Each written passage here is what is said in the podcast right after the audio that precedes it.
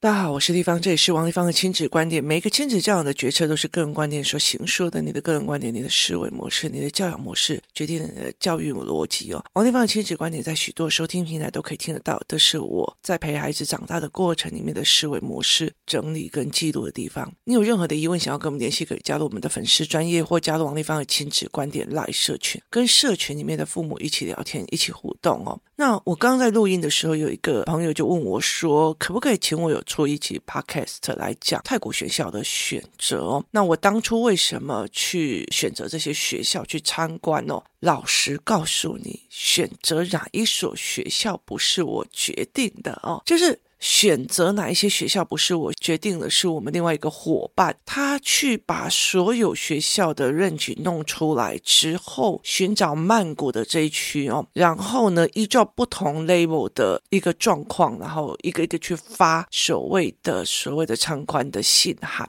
那很多的大部分呢，八月份的时候还在放假，所以他们没有办法让人家去参观。去参观的时候呢，也没有办法去做所谓的拍照的系统。那唯一有一家哦，是我们很特别，就是嘉宾去一家餐厅跟人家吃饭的时候，聊聊聊聊，跟对方就聊起来，觉得哎，对方的小孩的谈吐啊、样貌啊，还有思维逻辑，爸爸在跟他对话的模式。因为其实工作室里面跟我久的人哦，其实会去就是真。真的会去看懂，就是我在做什么的人，大部分都已经会观察父母跟小孩的思维跟语言的逻辑，所以他就觉得这很特别，于是就攀谈起来，然后结果去了某一家，原来他是其中的一个创办者。那很多的人，他们其实在找这个东西的时候，会到小红书啊，因为很多中国人出去，那会到小红书里面去找哦。那里面有很多很多的资料，包括价钱啊，它是 A B 系统的还是 I B 系统的哦。那我自己来。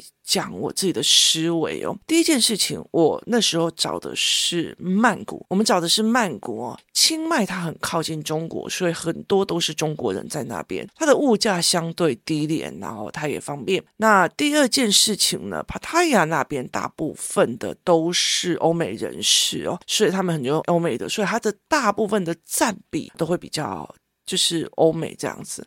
那他们的学费大部分都是有很多你你在小红书看说哦，学费好便宜哦，干嘛有的没有？好，基本上它都是幼儿园的学费，越往上面高中哦，第十二年或第十一年那个时候的钱是比较多的。然后他还会有什么建校基金，有的没有，有些钱会退回来的。例如说你一口气可能要给他二十万的建校基金哦，可是后面还是会退或怎么样这样子哦。所以有些钱是会退回来，有些没有。然后其实有些是大。大概五六十万，我们这次看的大概五十万到一百万左右哦。那很多人会讲说，哎，那个哪一间评价比较好？哪一间比较好？我没看评价的哦，我从来不看评价的。好、为什么？因为我自己知道我自己需要的是什么，所以我没有看评价。而且我的观点是。我要多元乱枪打鸟的去看，然后去看每一个人的思维哦。那我为什么不看评价？而且，其实我觉得有很多事情，很多的东西，你们在社群里面有看到我们分享的一些事情。同样跟我一起去的也有很多人，可是你可不可以听出美感，跟看出美感，又是解读的不同哦。所以我会带着我的儿子女儿去聊这一件事情哦。好。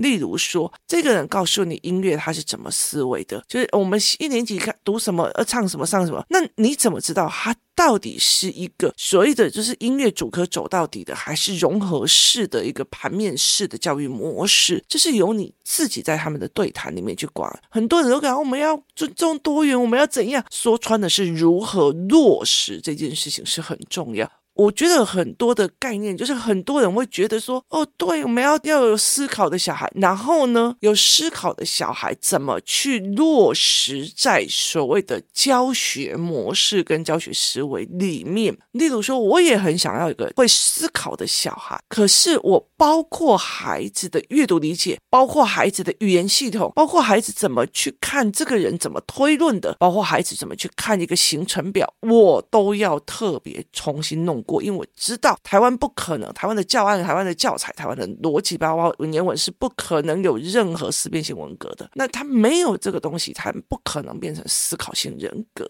所以我必须要全部重新弄过。好，来，那我们来讲挑。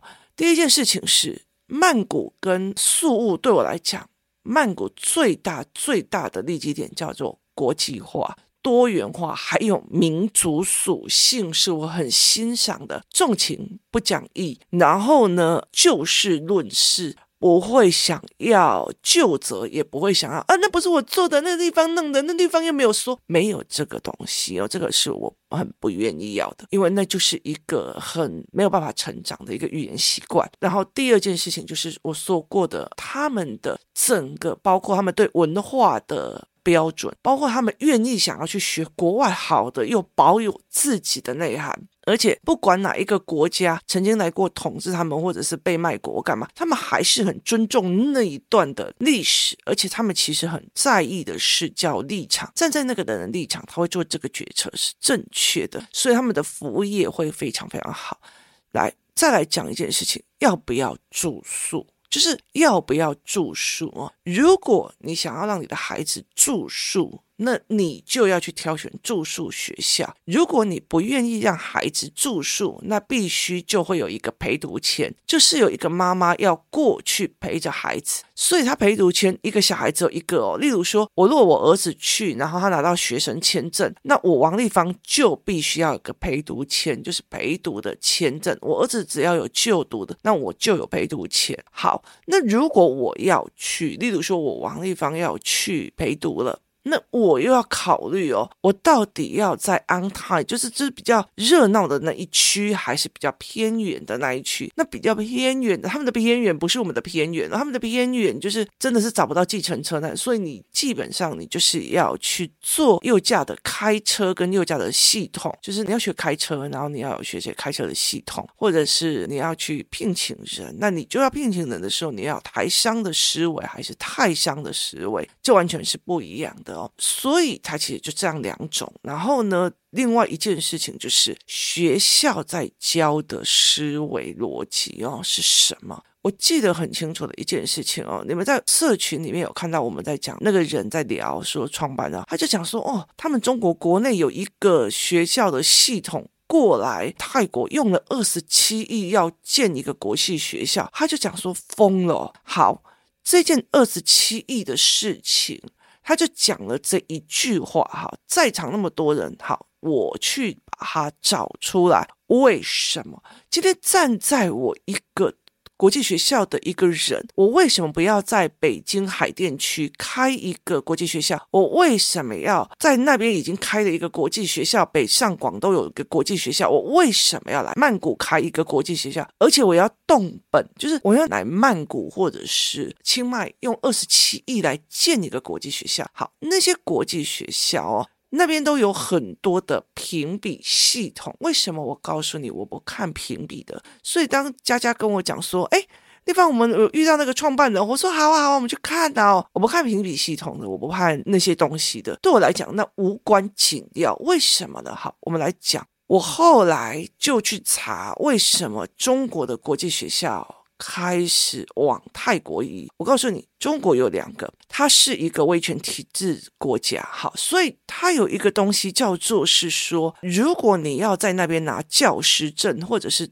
变成一个学校，那你就要用它官方的教育的内容去教。也意思就是说，如果台湾的国际学校，它在台湾要成立，它还是要有部编的系统，他还是要学国语文跟国语的文言文系统这一块。好，所以有很。多的很多的中国国际学校，还他是没有拿到学校证的，他拿到的是一个也是所谓的资格证，就学校资格证，他拿到的是一个所谓补教系统，然后他就跟毛禅堂一样，就是他只是因为人很多，所以是一个补教国四班，把他搞的像学校这么的大。所以它是这样的一个逻辑，但是中国开始追杀，说你没有这个资格证，你不可以在这边办校。所以很多的这些所谓的国际学校就赶快下到泰国那边去了。好，这是你要去抓出来的思维逻辑。好，所以这些的学校去做出来的学校，他带着华人式的思维，所以他要拼的是名校的录取率，长春藤校的录取率，他要去拼的是我以后可以快速走藤校系统。所以他拼的是这一块的思维，所以他会在意他的 AP 成绩、他的 IB 成绩，或者是他有另外一个就是高中学历能力测验的成绩的那一个评比系统。也意思就是说，你从高考的分数的逻辑系统转到了一个 I V 的厮杀系统。过来去看评比，所以这也就是我为什么不看评比的原因，因为你要去懂脉络。所以我为什么很多的人，我儿子很喜欢跟我们聊天，他说，因为你会去讲脉络，不是？哎呀，那个评比比较好呢，哎，那个大家现在都很流行呢，我没有在这一块啊，所以评比好，评比不好。不关我的事，我要的去看那边孩子的眼睛，对话思维、跟对话模式、跟对话逻辑，还有我去看他们的教学配备。如果他们的教学配备，你如果去看的是实验室，或者是去看的是美术室，你就会很清楚看出来的。这些实验室、这些所谓的城市设计室是干嘛？它是标准化的逻辑，是一个。场化的逻辑还是一个，因为这个小孩每一个的思维逻辑都不一样，所以我必须要非常非常多的多元素材，让孩子他们想到要做的时候马上就有，所以去要去看他们的所谓的设备。我去看他们的设备，包括他们的样貌，我就会去看哦，他们这是一个 set 一个 set 做的，还是他会让孩子随手拿所有资源，只为了展现自己的思维模式，这是两种不同的东西。所以很多评比很好的那些学校，可以让他去藤校、名校、IB 录取，其实都在多少分以上的那个评比系统，不是我要。所以这是两件事情的逻辑哦。那。很大的一个概念是在于在这边。那我儿子曾经问我一件事情：为什么台湾成绩不好的人到最后都变得很有钱？我说不能这样讲，美国不是这个样子，是因为美国是有它重思考逻辑，台湾重的就是。标准化二元答案，然后答案不对还不敢用，所以其实他就是，哦，这个大家说不好，我就不敢去，不是这个答案我就不敢做，所以创业不可能是这件事情，富贵险中求，富贵要打蓝海，所以还是不可能是这个思维，就是乖是给学校系统跟家庭系统要的，它并不是社会系统跟创业系统要的。所以你要的是什么样的孩子？他未来要因应什么样的事件？你要去理解这一件事情。还有自己的孩子是什么样的样貌是很重要。像我的儿子跟我的女儿，他们是是跳跃式思考思考，所以他们思维整理很重要，他们观察很厉害。可是如果是一板一眼的小孩，那我就会认为是你就去藤校系统最好。可是藤校系统，你进入了藤校系统，例如说我今天如果进去的所谓的哈佛商学院，哈佛商学院是一。种叫做个案研究分析的，而且全世界的商学院个案研究分析，大部分都是所谓的哦，我气管啊，要用什么管理学啊，用管理方法，它是背知识点。可是美国的商学院不是这样的思维，它是思考性的，而且必须要公申录取的。公申录取的意思就是说，如果我今天在这。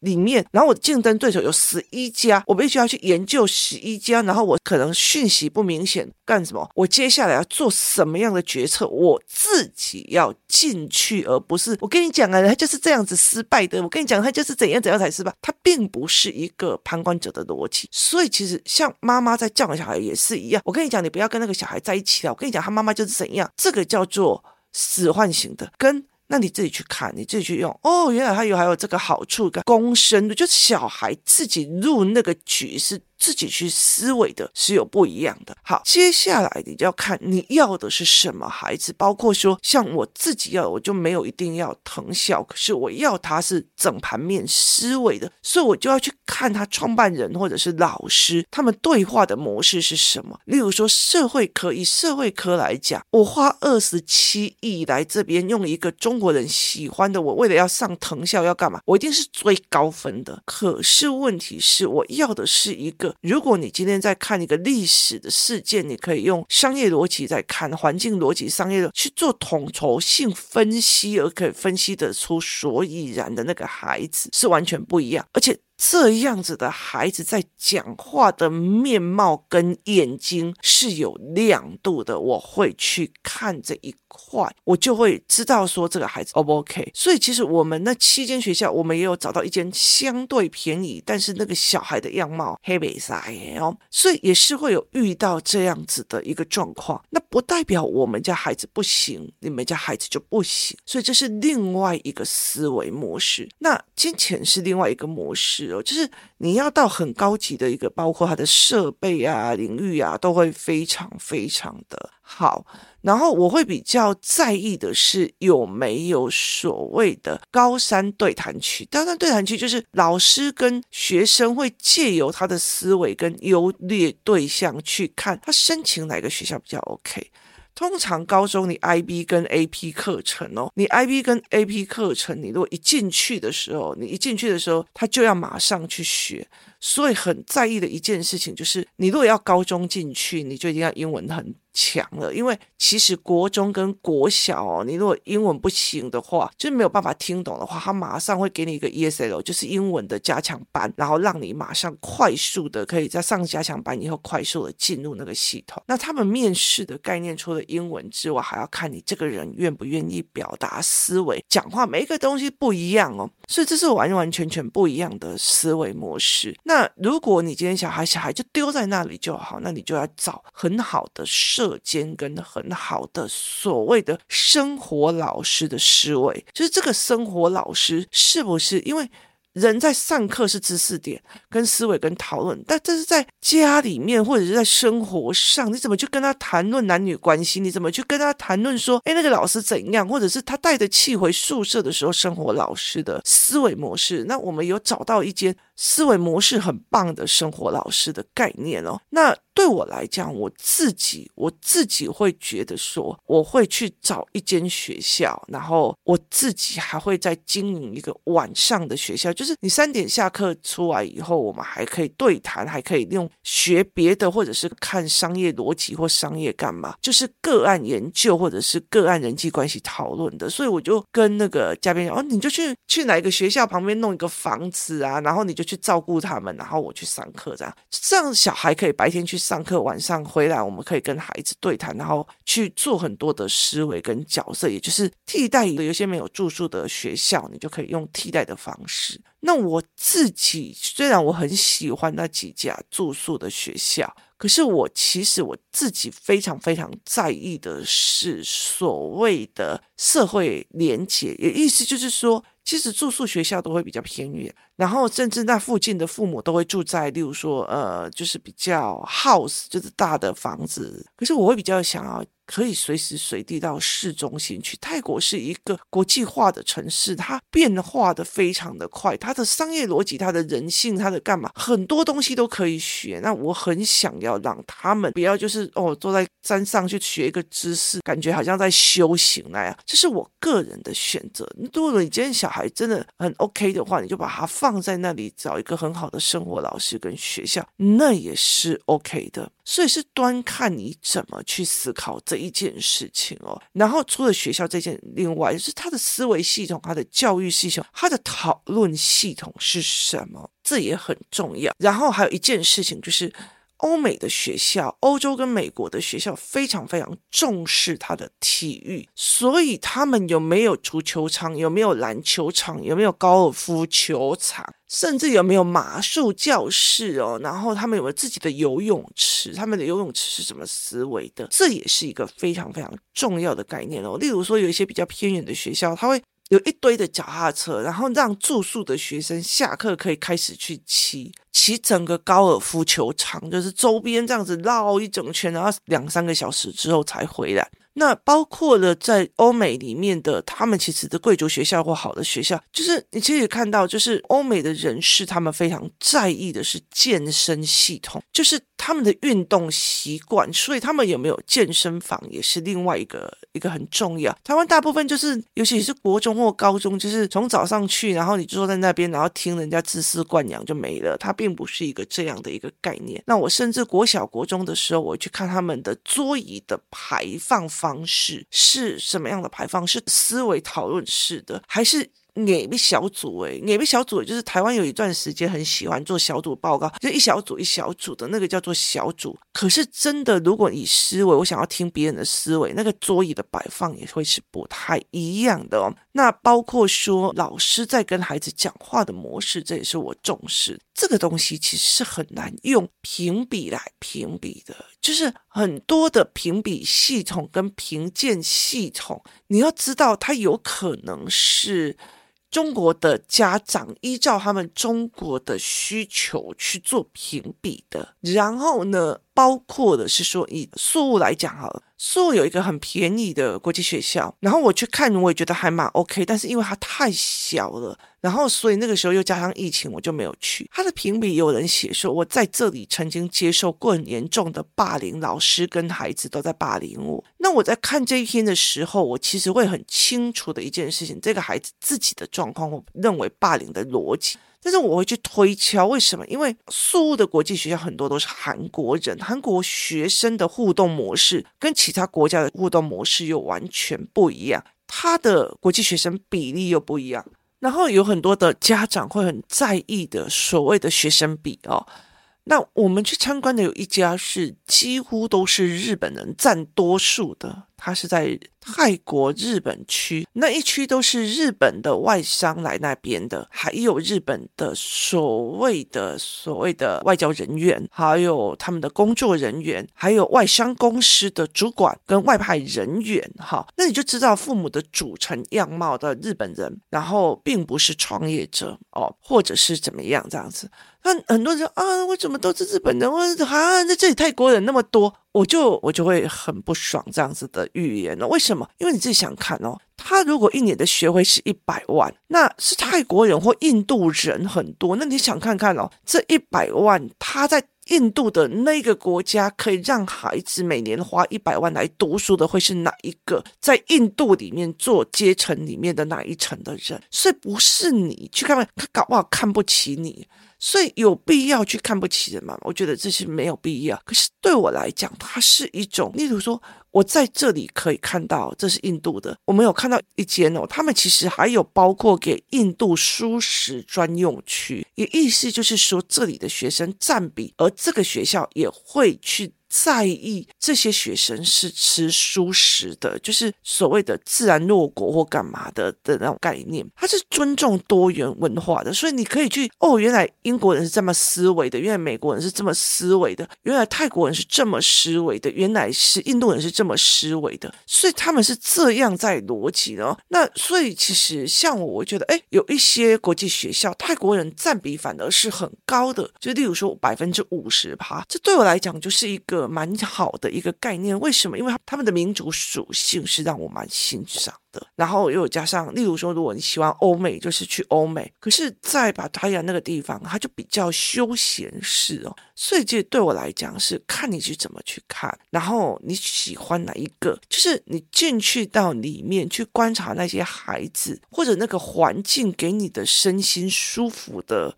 方式跟逻辑，而并不是在看配备多好、成绩多差或怎么样，就是各有各的观点。那如果你要的就是藤校的孩子，那我会比较建议你去看小红书上面的评比。很多的时候看事情要把它看到原因面向跟思维去哦。如果你今天就哦，你看那个那个评比部啊，那个我们可是选评比很高的，但是谁评比的？评比的。问题在哪里？他从哪个面向评比的？那个面向是你要的吗？是不是你要的这件事情，或者是不是你孩子的这件事情，非常非常非常重要。而很重要的一件事情在于是，然后呢，就是回到家之后的生活模式，这才是最重要要想的一件事情。今天谢谢大家收听，我们明天见。